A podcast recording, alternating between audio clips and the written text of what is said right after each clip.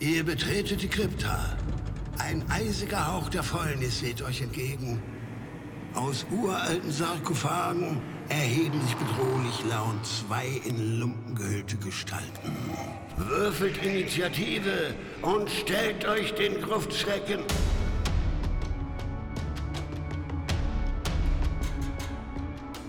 Gruftschrecken, der deutschsprachige Oldschool-Rollenspiel-Podcast.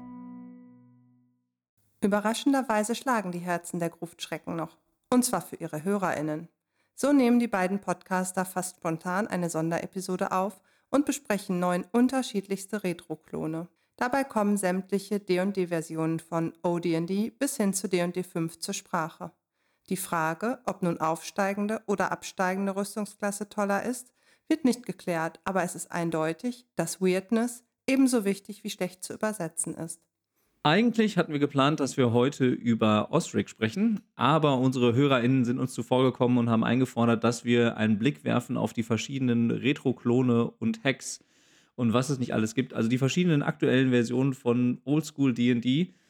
Und wir haben uns heute diese riesige Masse an Retro-Klonen vorgenommen, werden sie natürlich aber nicht in Gänze besprechen können, sondern nur ein kleines Schlaglicht werfen können auf diese unfassbar große Anzahl an Publikationen, die es da gibt. Wir werden aber natürlich eine kleine Liste verlinken von Retro-Klonen oder auch modernen Klonen von D&D, damit man, wenn man sich noch tiefer einlesen möchte, einen Überblick verschaffen kann. Wir decken heute in dieser Folge vor allen Dingen alle Versionen ab, die sich auf D&D beziehen. Von OD&D bis zu D&D 5. Wir haben für jeden was dabei. Und Moritz möchte direkt loslegen. Und auch ich würde gerne vorher noch zwei, drei Takte sagen. Ich bin ja alt und vergesslich. Ich war neulich bei zwei verschiedenen YouTube-Channels, um da ein bisschen was zu Oldschool-Geschichte und zu OSR-Produkten zu sagen.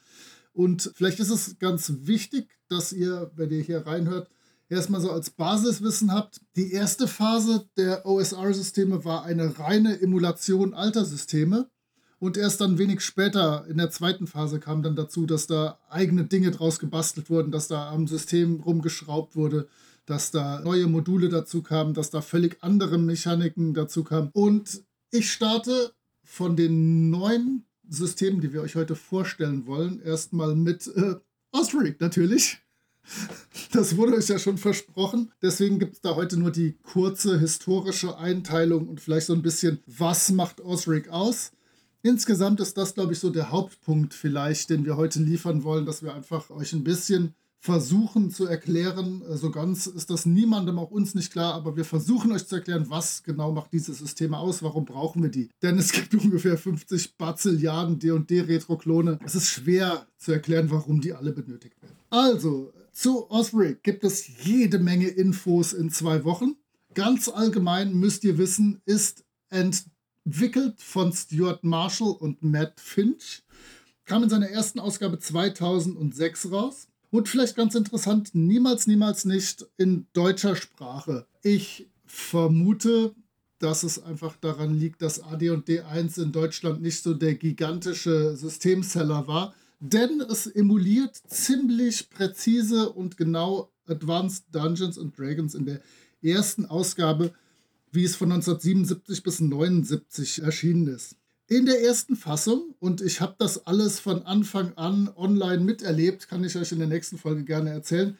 In der ersten Fassung war es wirklich nur eine absolute Sammlung der Grundregeln. Da war drin Charaktererschaffung, Kampfregeln, Sprüche, fertig aus, nichts mehr war da sonst drin. Ab 2009 gab es dann Osric 2.0. Das kann man auch heute noch gratis als PDF sich organisieren oder sich als Print-on-Demand-Version drucken lassen. Ich habe das hier, das ist wirklich ein schönes, schönes, dickes Buch und da ist viel nützlicher Kram neben den Grundregeln drin. Was macht jetzt genau diese Edition Schrägstrich AD und D1 aus? Zum einen haben wir hier die Unterteilung, du kannst ein Volk und eine Klasse kombiniert spielen. Also da kann ich meinen Zwergenkämpfer spielen.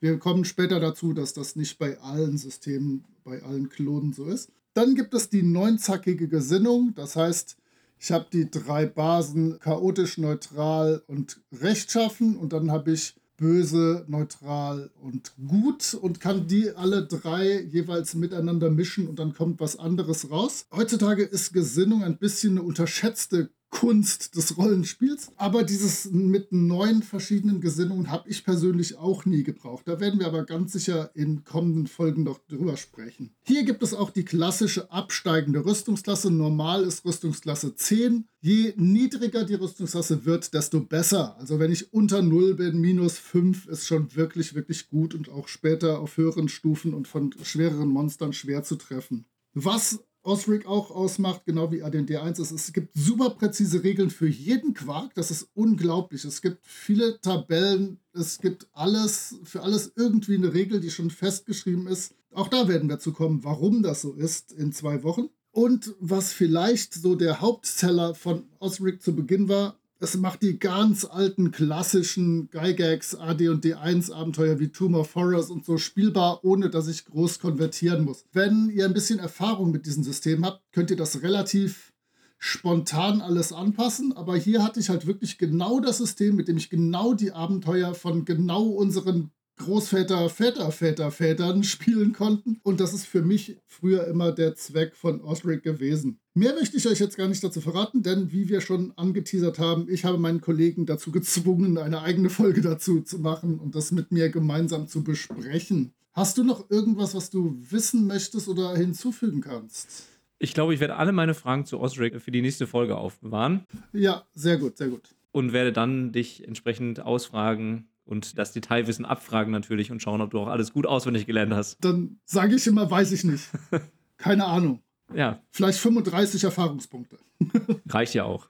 Ja, dann gehen wir mal über zur nächsten Variante von dem D&D-Regelnkern und zwar Lamentations of the Flame Princess. Ich muss dazu vorneweg sagen, ich bin kein besonderer Experte, was dieses System angeht. Ich habe es hier im Schrank stehen und natürlich auch nochmal reingelesen, aber es gibt da bestimmt Leute, die damit versierter sind und ich hoffe, dass mein Punkt, den ich anbringen möchte, warum man das spielen sollte, wird auch von diesen Leuten geteilt. Das Ganze ist gemacht von James Edward Reggie IV, ein komplizierter Name und ein, glaube ich, auch recht hervorstechender Charakter in der Szene. Es ist ein schlanker, an die Original D&D-Regeln angelehnter Regelkern, der hier an die SpielerInnen vermittelt wird. Es gibt die typischen Klassen wie Kämpfer, Magier, Specialist allerdings, im Gegensatz zum Dieb oder Schurken und Kleriker. Und dann noch die weiteren Klassen ganz im Sinne der Basic D&D-Regeln, Zwerg, Halbling und Elf. Also was die Regeln angeht, bekommt man ja eigentlich keine großen Überraschungen.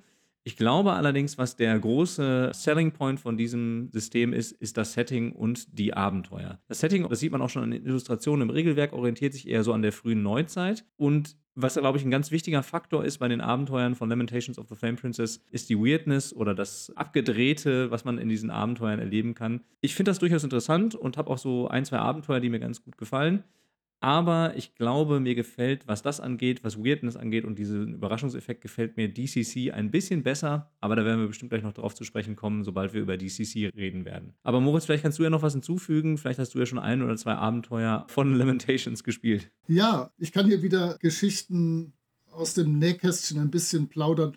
Denn die Entstehung von Lamentations fällt natürlich genauso in meine Zeit, wo ich mich sehr da mit der Szene beschäftigt habe und da auch am Rande ein bisschen drin gehangen habe. Zum Beispiel, also der Jim Reggie kennt und kannte die Sachen, die ich so geschrieben habe in der Zeit. Und er hat mich ein paar Mal gefragt, ob ich nicht mein Larm-Setting, das ist ja so ein kleines Dörfchen, so ein klassisches Grenzland-Dörfchen, in die Zeit des 30-jährigen Kriegs bauen wollte und dann leicht mit ein paar weirden Faktoren als Lamentations-Abenteuer rausbringen wolle. Fand ich eigentlich ganz smarte Idee, bin ich aber nie so richtig zugekommen. Aber zum Bergkönig werden wir heute natürlich nochmal später kurz kommen, wenn ich minimal die Werbetrommel rühren möchte. Ja, die Abenteuer werden halt auch immer verrückter. Ne? Also ich kenne so die Entstehungsphase. Lamentations of the Flame Princess ist aus einem Metal-Magazin, also Musikmagazin praktisch entstanden. Jim Reggie ist ein Amerikaner, der schon sehr lange in Finnland lebt und der dann irgendwann beschlossen hat, ich mache einen Verlag. Das ist zu Beginn fürchterlich in die Hose gegangen. Da gab es ein Crowdfunding, an dem ich auch teilgenommen habe, was nie das Licht der Welt erblickt hat. Das muss so, weiß ich nicht, 2000 7, 8, 9 gewesen sein. Er hat dann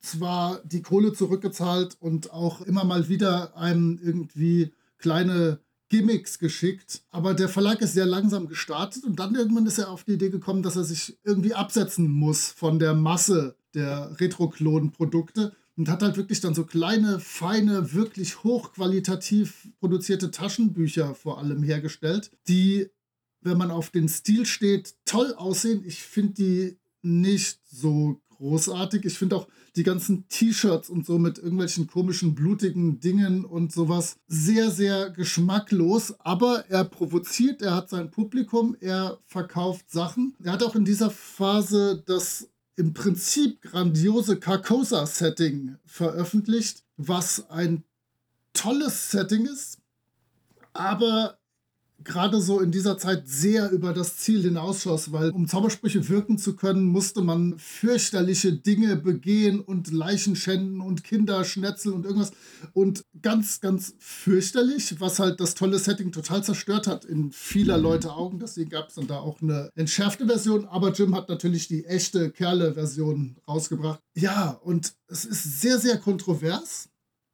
Alles, was da rausgekommen ist, es ist irgendwie fast schon schmerzhaft. Also mir tut das weh, aber es macht auf sich aufmerksam. Es ist wunderbar hochqualitativ produziert. Also das kann man immer nur wieder sagen. Das sind ganz tolle Bücher. Er geht auch völlig neue Wege. Er hat zum Beispiel das Wornheim City Book rausgebracht, wo ganz ausgefallene Wege gegangen werden, wie man eine Stadt selber für sein Spiel erschaffen kann. Großartige Ideen, deswegen ist es immer so ein bisschen schwierig, da in der Suppe rumzufischen und zu gucken, was einem gefällt. Aber die Sachen kann man sich alle mal angucken und schauen, ob man das für sich selber vertreten kann. Da sind großartige Diamanten irgendwo versteckt auf jeden Fall. Das ist auch, glaube ich, das, was ich unseren HörerInnen mitgeben möchte. Man sollte sich auf jeden Fall mal das Material anschauen. Ob es einem dann zusagt, das ist ja eine andere Sache, aber ich denke, ein Blick ist es auf jeden Fall wert. Ja, der Regelkern von Lamentations of the Flame Princess ist zu ungefähr 95% identisch mit dem dritten Spiel, was ich vorstellen muss. Und das ist natürlich mein Leib- und Magensystem Labyrinth Lord oder auch in der deutschen Fassung Herr der Labyrinthe. Ach ja, äh, ich werde jetzt ein wenig dahin schmelzen aber macht euch nichts draus. Es ist von meinem guten Freund Dan Proctor von Goblinoid Games im Jahr 2007 herausgebracht worden. Hier gab es schon im Jahr 2008 eine deutschsprachige Fassung, aber mehr dazu später. Lablord emuliert die Moldway Cook Basic Expertenregeln aus dem Jahr 1981 und nimmt ein paar Anleihen bei AD&D 1, beispielsweise bei den Zaubersprüchen. Auch hier haben wir wieder eine reine Open Gaming License Darstellung des vorgefertigten Systems. Da wird nicht rumgespielt, nicht rumgebastelt. Was macht diese Edition aus? Hier haben wir jetzt Volk gleich Klasse. Das habt ihr eben schon bei Lamentations gehört. Es gibt halt so klassisch Kämpfer, Dieb, Kleriker, Zauberer und dann als weitere Klassen Halbling, Elf, Zwerg. Da ist keine Volk- und Klasse-Trennung.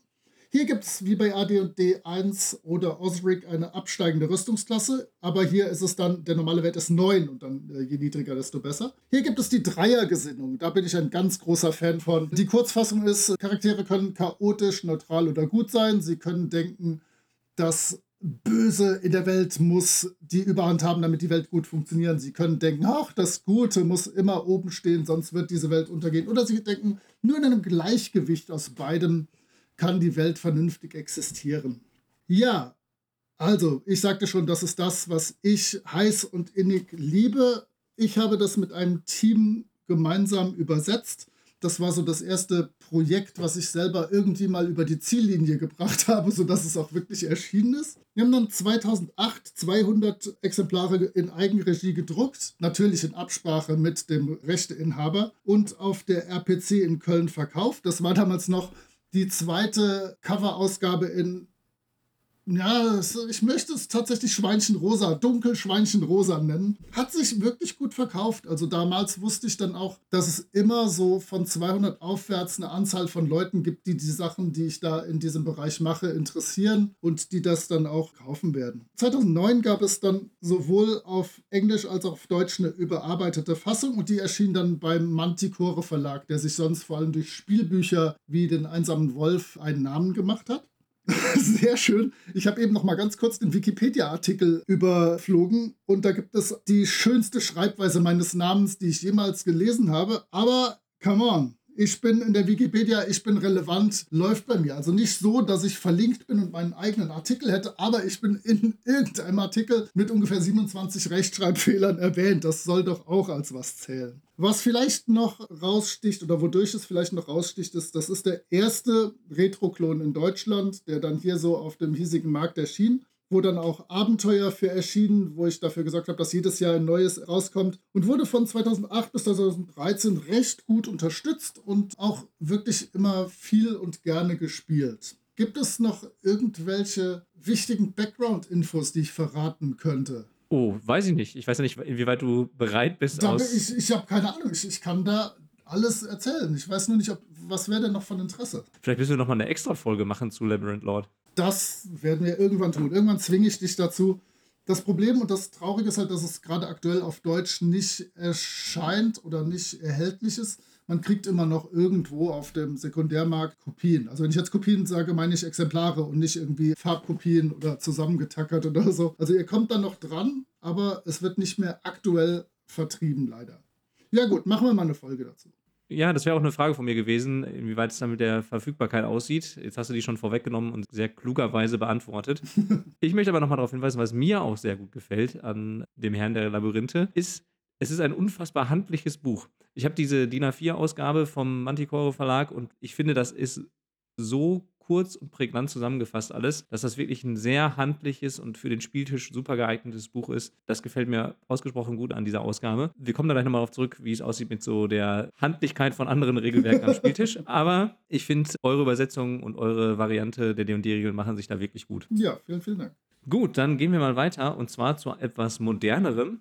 In Anführungsstrichen, denn wir beschäftigen uns mit Basic Fantasy. Das basiert auf D&D 3 bevor alle einen Schock kriegen, keine Sorge, das ist nicht diese riesige Masse an Regeln, die wir jetzt alle vor Augen haben, unter die Rechnerei, wie hoch mein Talentwert ist und wie ich die nächste Prestigeklasse erreichen kann. Denn diese Variante von D&D reduziert die Regeln von D&D 3 oder der dritten Edition von D&D auf das Wesentliche. Es gibt eigentlich auf dem Charakterbogen nicht viel zu sehen, außer den Attributswerten, den Boni der Attributswerte, den Trefferpunkten, den Rettungswürfen. Das ist ein wirklich kurzer und knackiger Charakterbogen, der alles Wichtige enthält. Das Schöne an Basic Fantasy ist, das ganze Material ist kostenlos online zu haben. Und nicht nur die Regelwerke, sondern auch jede Menge Zusatzmaterial und Abenteuer und auch noch in verschiedenen Sprachen. Auch auf Deutsch. Das heißt, man hat da wirklich eine Hülle und Fülle an Material, auf die man zurückgreifen kann. Und das ist wirklich ein ganz, ganz großer Bonusaspekt dieses Systems. Es wurde von ganz vielen verschiedenen AutorInnen verfasst, die ich jetzt nicht alle namentlich aufzählen möchte. Es ist, wie der Name schon sagt, sehr basic. Also es konzentriert sich auf die wesentlichen Aspekte. Man kann aber diese basale Version des Regelwerkes so ein bisschen aufbohren, dadurch, dass man dann das ganze Zusatzmaterial mit in sein Spiel mit einbindet. Und dann kann man das so ein bisschen steuern, inwieweit man diesen Regelnkern ergänzen möchte. Ansonsten, wie gesagt, sticht es hervor durch eine aufsteigende Rüstungsklasse, eben nach den D&D-3-Regeln. Es gibt im Grundbuch die klassischen, äh, die klassischen Klassen, auch ein, schönes, äh, ein schöner Ausdruck. Kämpfer, Magier, Kleriker und Dieb. Und wie gesagt, ich finde, die größten Stärken dieses Systems sind einfach die Modularität und die Modifizierbarkeit durch die zusätzlichen Regelelemente. Es gibt eine starke Community dazu, es kommen immer wieder neue Regelelemente hinzu, es kommen immer neue Sachen dazu raus. In dem Basisbuch ist wirklich alles enthalten, was man braucht. Monsterkapitel, Spielerkapitel, alles drin. Ich finde, es ist sehr handlich und leicht zugänglich und von daher ist es eigentlich wirklich, wenn man einsteigen möchte, auch jetzt, wie gesagt, so ein bisschen in diese oldschoolige Richtung gehen möchte, vielleicht ein ganz gutes Einstiegssystem. Man muss sich allerdings bewusst sein, dass es natürlich nicht kompatibel ist mit den ganzen alten Abenteuern. Da muss man dann wieder ein bisschen Arbeit reinstecken und noch ein bisschen die ganzen Werte umrechnen und es auf Basic Fantasy anpassen. Ja, also vor allem steckt da Chris Gonnerman hinter, wenn ich mich richtig entsinne. Und das System ist meiner Meinung nach völlig unterbewertet und unterschätzt. So wie ich das damals empfunden habe, ist es wirklich ein D&D Classic, also haut in dieselbe Kerbe wie Herr der Labyrinthe, hat dann aber ein paar modernere D&D 3 Mechanismen draufgetackert und spielt sich ziemlich gut. Was du zu den Abenteuern sagst, die hat er dann auch veröffentlicht, so dass mit Basic Fantasy man beispielsweise Festung im Grenzland oder Insel der Schrecken spielen kann. Die hat er nämlich als eigene Abenteuer rausgebracht. Die heißen dann minimal anders. Ich weiß es gerade aus dem Kopf aus nicht. Aber wenn man nachguckt, findet man Festung im Grenzland und Insel der Schrecken relativ flott. Es gab die mal sehr, sehr günstig auch gedruckt. Also ich weiß mal, ich habe mir irgendwann für 20 Euro den ganzen Rutsch an Büchern, an Regeln, an Abenteuern schicken lassen. Aber ja, zur Not immer gratis als PDF, kann auch nicht schaden. Also das ist eins der unterschätztesten von allen, würde ich sagen, die wir heute besprechen hier. Wie du gerade schon sagtest, als PDFs kriegt man das alles online kostenlos. Und man kann sich aber natürlich auch die gedruckte Version, glaube ich, über lulu.com zuschicken lassen. Ich habe zumindest das Monster-Handbuch und das Basisbuch mir drucken lassen damals. Und die Qualität ist auf jeden Fall auch in Ordnung. Ich unterstütze ja ungern so große Konzerne, aber es gibt einen sehr großen Online, vor allem Bücherhandel. Da kann man zur Not auch mal gucken, denn da gibt es das dann günstig und ohne die lästigen Portokosten. Aber ihr könnt es euch auch auf lulu.com selber drucken lassen. Okay, damit kommen wir schon beim fünften System an. Das geht ja relativ flott heute. Ich habe jetzt Swords and Wizardry anzubieten.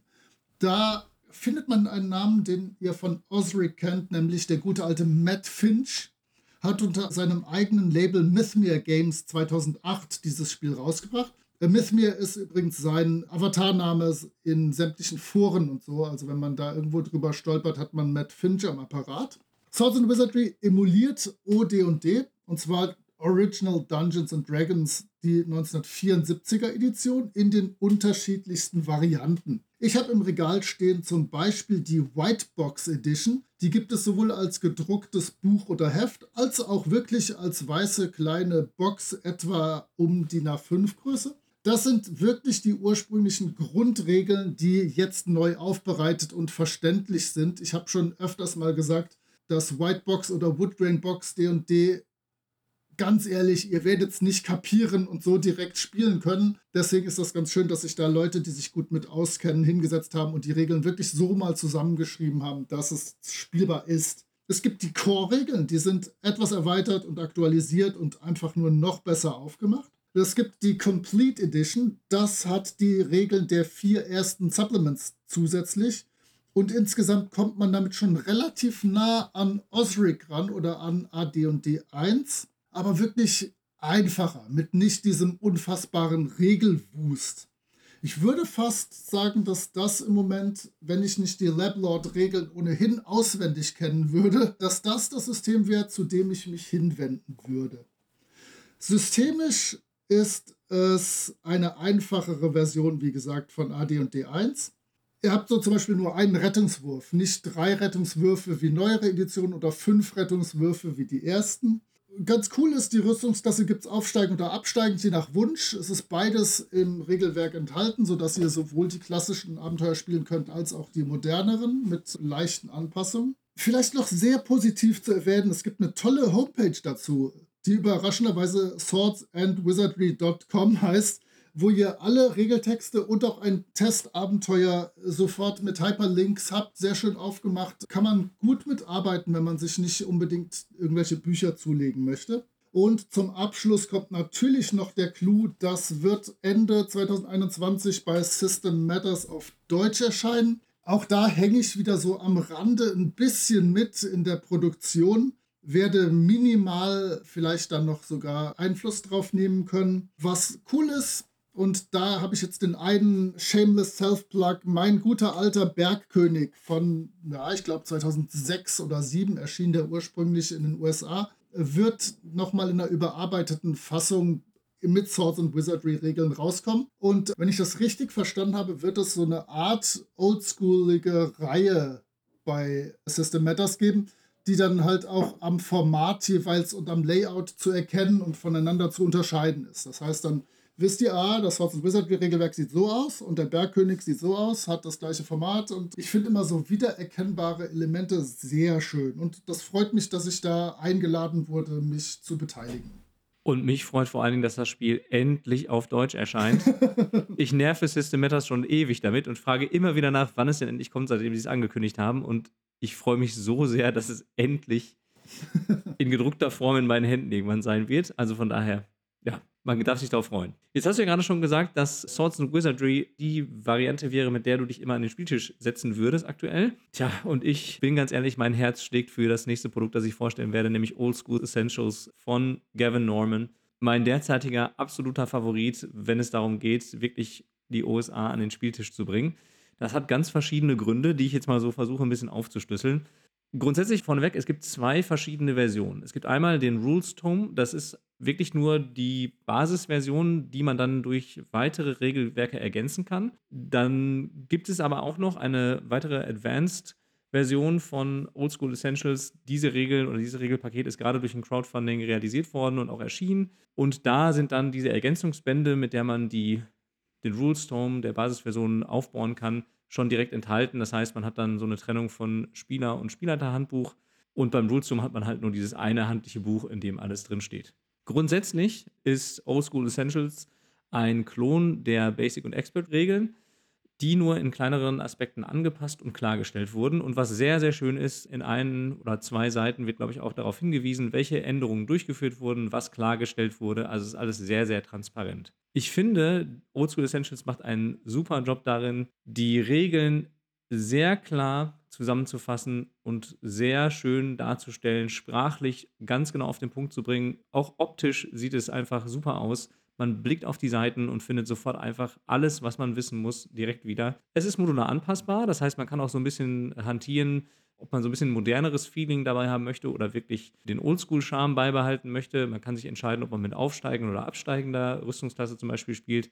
Man kann sich überlegen, ob man halt dann Abstammung und Klasse gleichsetzt oder beides modular auswählen kann. Da gibt es so ein bisschen Modifizierungsmöglichkeiten. Es gibt außerdem alle Regeln kostenlos online. Es gibt diverse Generatoren, die man online nutzen kann, also um Monster zu erstellen oder auch, ich glaube auch, um Dungeons zu generieren. Bin mir jetzt gerade aus dem Kopf aber nicht mehr ganz sicher. Und es erscheinen aktuell sehr, sehr viele neue Abenteuer, Settings und so weiter für Oldschool Essentials. Fast alles, was jetzt gerade neu rauskommt, basiert darauf. Und sie haben auch ein eigenes Fernsehen, den Carcass Crawler seit dem letzten Crowdfunding. Da ist gerade eben die erste Ausgabe zu erschienen. Und was halt super ist, es ist halt komplett kompatibel mit fast allen alten Abenteuern. Also das heißt, man kann damit sofort loslegen. Und wenn man sich den Rulestorm zulegt, dann hat man wirklich alle Regeln in einem handlichen A5-Band, in dem man alles sofort wiederfindet. Und das ist super für den Spieltisch. Man braucht nicht mehr, da steckt alles drin. Wirklich fantastisch. Also man merkt schon, ich bin ein großer Fan von diesem System und ich würde jedem empfehlen, das zu kaufen. Und ich hoffe natürlich, da es schon diverse Übersetzungen gibt von Oldschool Essentials, dass auch bald eine deutsche Übersetzung erscheinen wird. Wir warten mal ab. Ja, da kann ich dich vermutlich beruhigen. Ich sehe da etwas am Horizont. Überraschenderweise nicht bei System Matters, was wir schon mal gehört haben heute und auch später im Verlauf noch hören werden. Ich kann zu OSI nicht so schrecklich viel sagen. Ich habe mit Gavin Norman sehr viel zu Facebook-Zeiten gechattet. Ich finde das ganze, ja, die ganze Sache finde ich großartig. Ich besitze selber eine einzige Sache und zwar ist das das Grundregelwerk mit dem Peter Mullen Cover, weil äh, Mullen einfach großartig ist. Das gab es mal irgendwann ein bisschen runtergesetzt und da habe ich zugeschlagen. Nachdem ich jetzt erfahren habe, dass deren Fernsehen Aaskriecher heißt, was mein, eins meiner fünf Top-Abenteuer-Monster-Super-Sonderkreaturen ist, bin ich da ein noch größerer Fan von. Ja, das wird demnächst so mit Airquotes auf Deutsch erscheinen, bin ich sehr sicher. Ist ein super Projekt, was ich bisher viel zu schmächtig vernachlässigt habe. Es liegt für mich einfach dran, dass ich halt schon das System habe, mit dem ich Basic Expert Sachen spiele. Ich habe natürlich auch die normalen Regeln hier im Regal stehen. Aber ja, ich müsste das eigentlich viel mehr unterstützen. Ich kaufe da mal noch, noch einfach ein paar Sachen, um was zu kaufen. Du hast recht. Ja, tu das.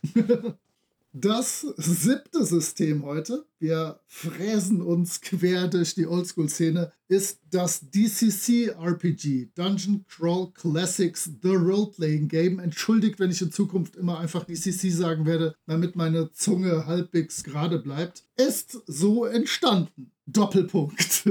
Goodman Games war einer der ersten großen Verlage, die auf diese OGL-Welle aufgesprungen sind und sie meisterhaft gesurft haben indem sie ab 2003 DCC Abenteuer für D&D 3 und D&D 3.5 rausgebracht haben. Zum Beispiel, diese Serie begann mit Idyllen des Rattenkönigs für Anglisten ein sehr schönes und so auch halbwegs tragbar übersetztes Abenteuer. Drei dieser Abenteuer erschienen damals sogar bei Ulysses auf Deutsch unter der Schirmherrschaft von Patrick Götz, der mittlerweile weitergereist ist und mit dem Uhrwerk Verlag auch sein eigenes Ding auf die Beine stellt. Also, wenn ihr über die stolpert, die drei alten DCC-Abenteuer, könnt ihr die kaufen, aber euch muss klar sein, die sind nicht dazu da, um sie mit dem DCC-Rollenspiel zu spielen, sondern um sie mit D&D 3 zu spielen. Ab 2008 wurden dann Abenteuer für D&D 4 rausgebracht. Das ging immer weiter, immer weiter, immer weiter. Ich habe hier locker drei Regalbretter nur mit alten DCC-Abenteuern vor der Zeit vom DCC-Rollenspiel. Und dann hat Goodman Games die geniale Idee gehabt, eigentlich verdient man doch Kohle mit Systemen und nicht mit Abenteuern. Und haben gedacht, dann bringen wir doch unseren eigenen Krempel raus. Und so erschien dann 2012 das DCC Rollenspiel.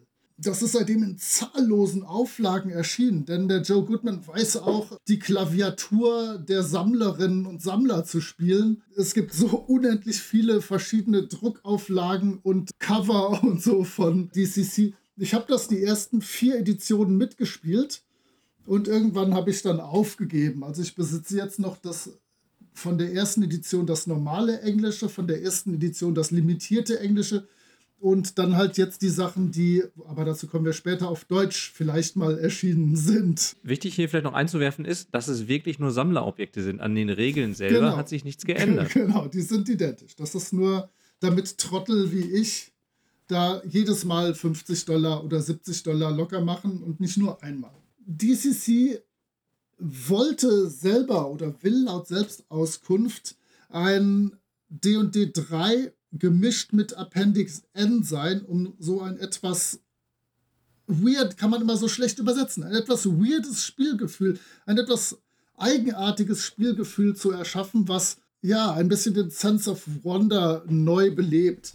Es lebt aber vor allem, seien wir mal ganz ehrlich, von den Illustrationen und Karten von Doug Kovac und den Abenteuern vor allem von Harley Stroh, die beide so für mich die Köpfe hinter DCC sind. Natürlich angeführt vom legendären, spektakulären Joe Goodman, der, ja, der den Kram verkauft, der dafür sorgt, dass wir Fans kriegen, was wir Fans wollen.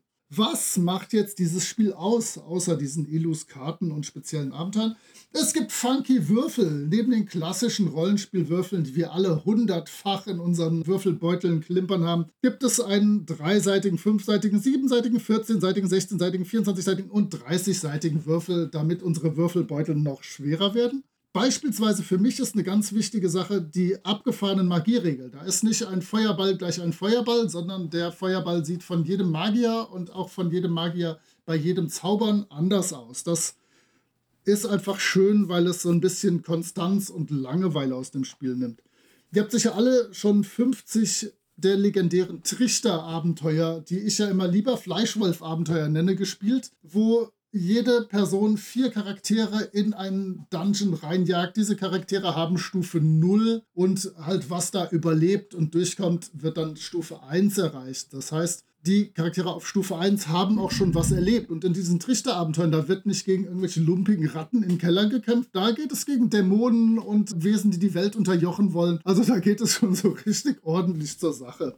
Die Kämpfe, finde ich, sind sehr episch, dadurch, dass alle Charakterklassen ziemlich coole Fähigkeiten besitzen und sind nicht nur reines Trefferpunkt runtergekloppe, was ja doch auf die Dauer recht langweilig ist. Es gibt eine starke Fernsehszene im englischen Bereich, das sollte man erwähnen.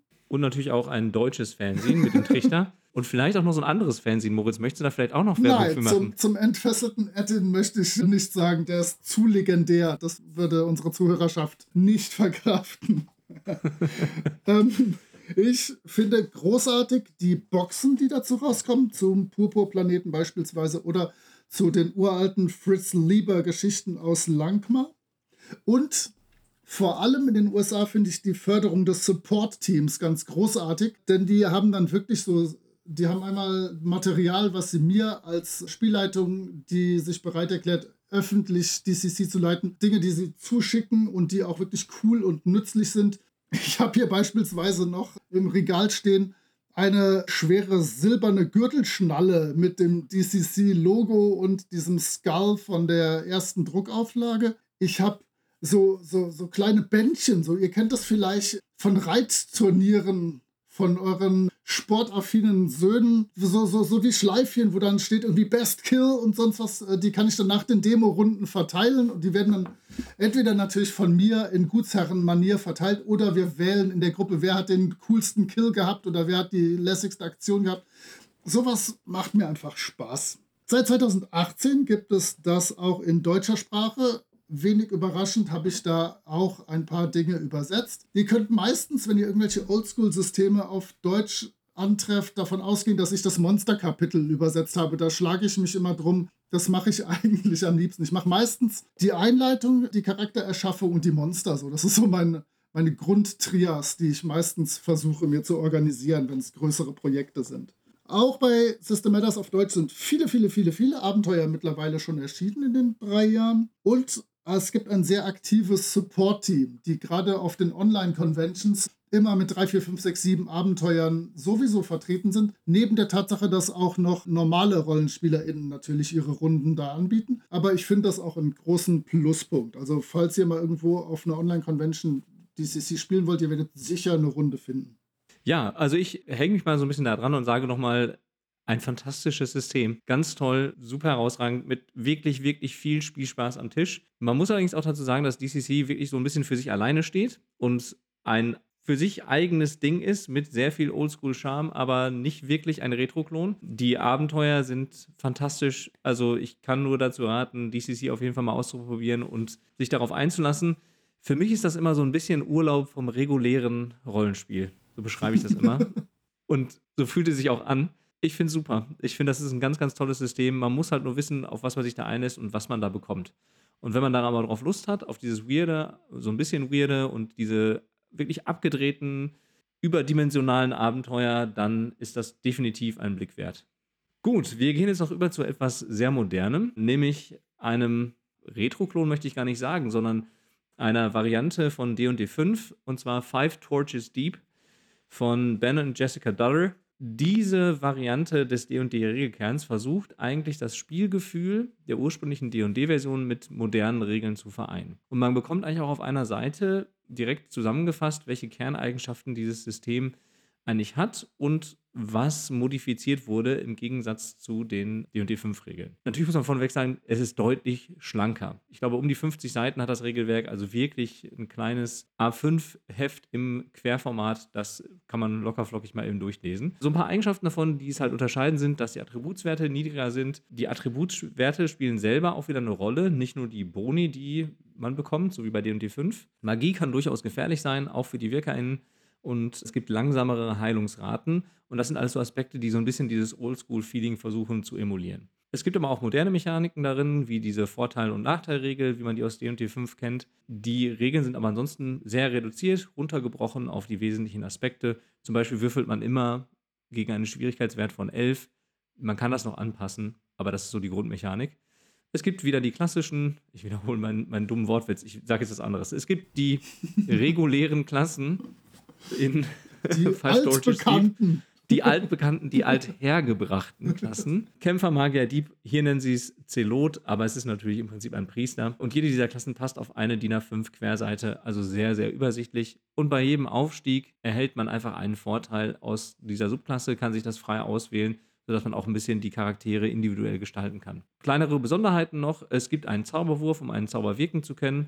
Normalerweise funktioniert das ja bei DD-Magiern immer einwandfrei. Es gibt sehr reduzierte Zauberlisten, aber es gibt auch Regeln, um Monster zu erstellen und zu konvertieren. Auch von Basic DD und Basic und dem Expert Set kann man die Regeln konvertieren und für Five Torches Deep spielbar machen. Ich finde, es ist ein rundum gutes, schlankes und spielorientiertes Regelwerk.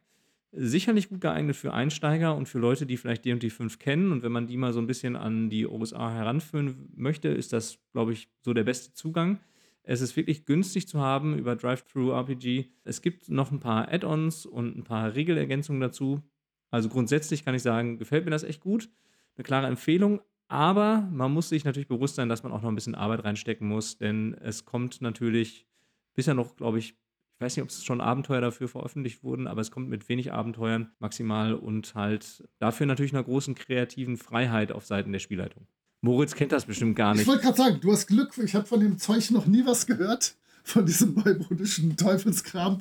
Das schreit ja förmlich dazu, dass ich da in einer folgenden Folge, in einer folgenden Folge, ist wie die klassischen Klassen, in einer folgenden Folge irgendwann von dir damit gepiesackt werde. Wir werden sehen. okay, ihr habt uns zugehört, habt gesehen und gehört bisher, dass wir so einen relativ stabilen Aufstieg durch die Zeit haben. Deswegen müsste ja jetzt irgendein White Hack, Black Hack, Pink Hack oder was auch immer kommen. Aber weit gefehlt. Davon habe ich natürlich nicht die geringste Ahnung. Deswegen ist das letzte System, was ich heute noch hier als schöne Mischung aus Retro-Klon und modernem System vorstellen möchte, Beyond the Wall. Und zwar erschien das bei Flatland Games 2013.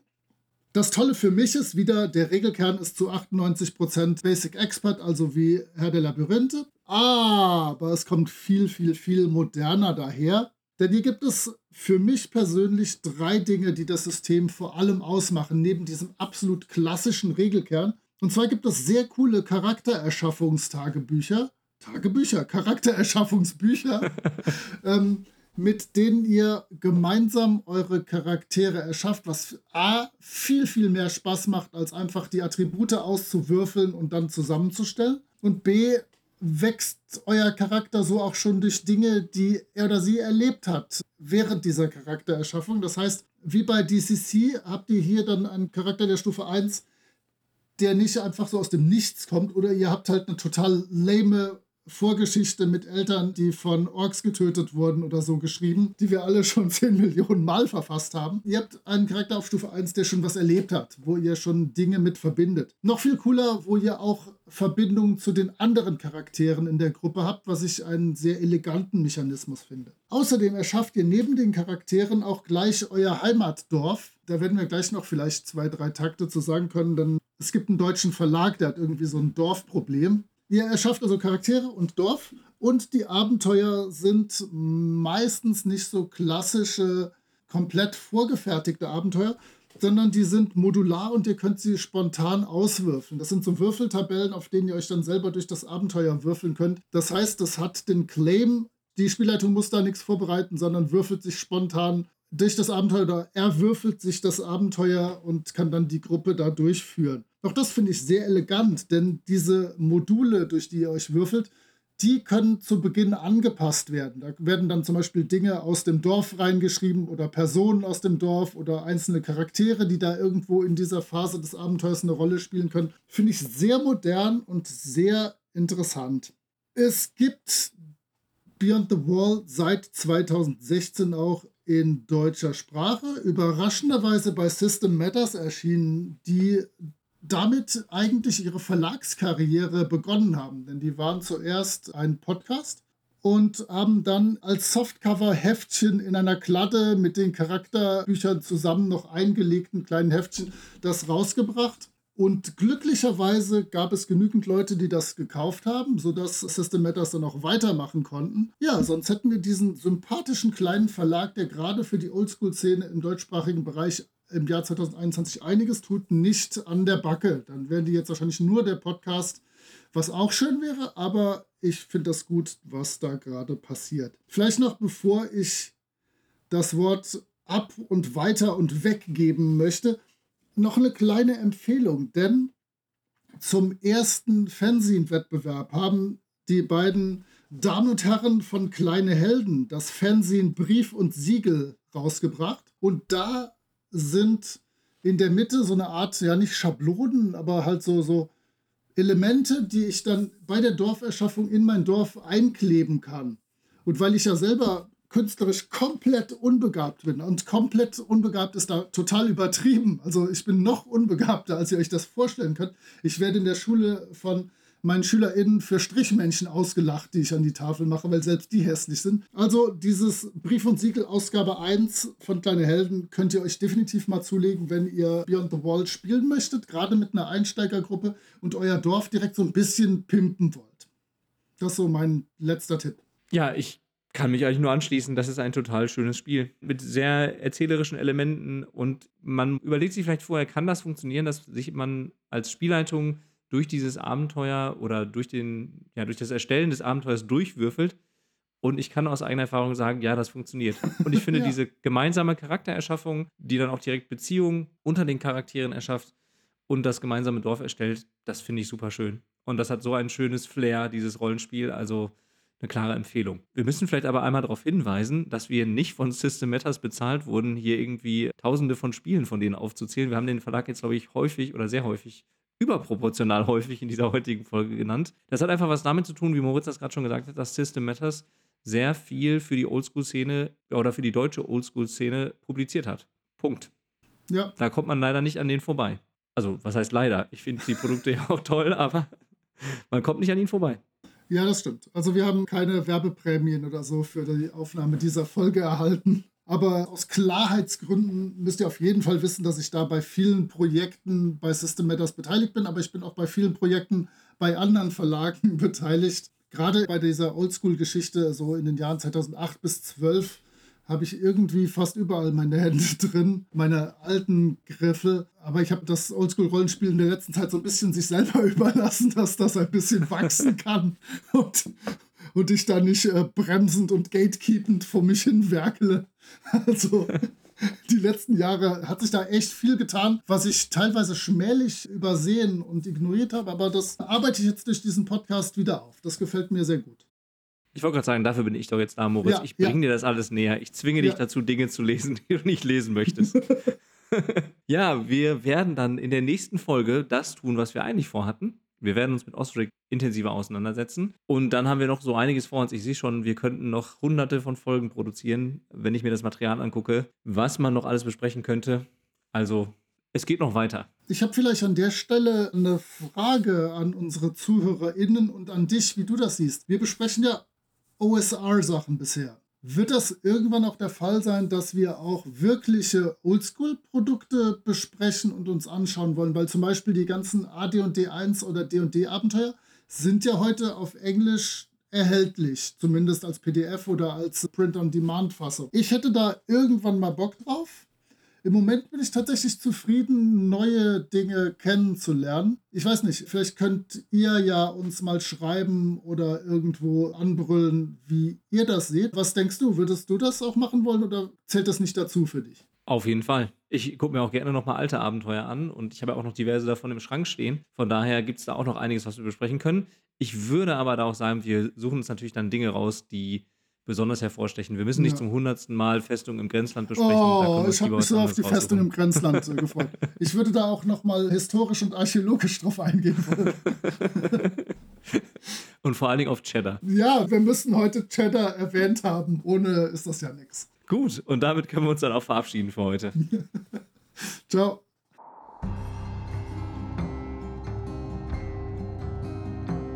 Ihr findet die Gruftschrecken unter anchor.fm slash Gruftschrecken, unter twitter.com slash Gruftschrecken und über alle gängigen Podcatcher. Vielen Dank an Sascha von Yellow King Productions für die Produktion des Intros.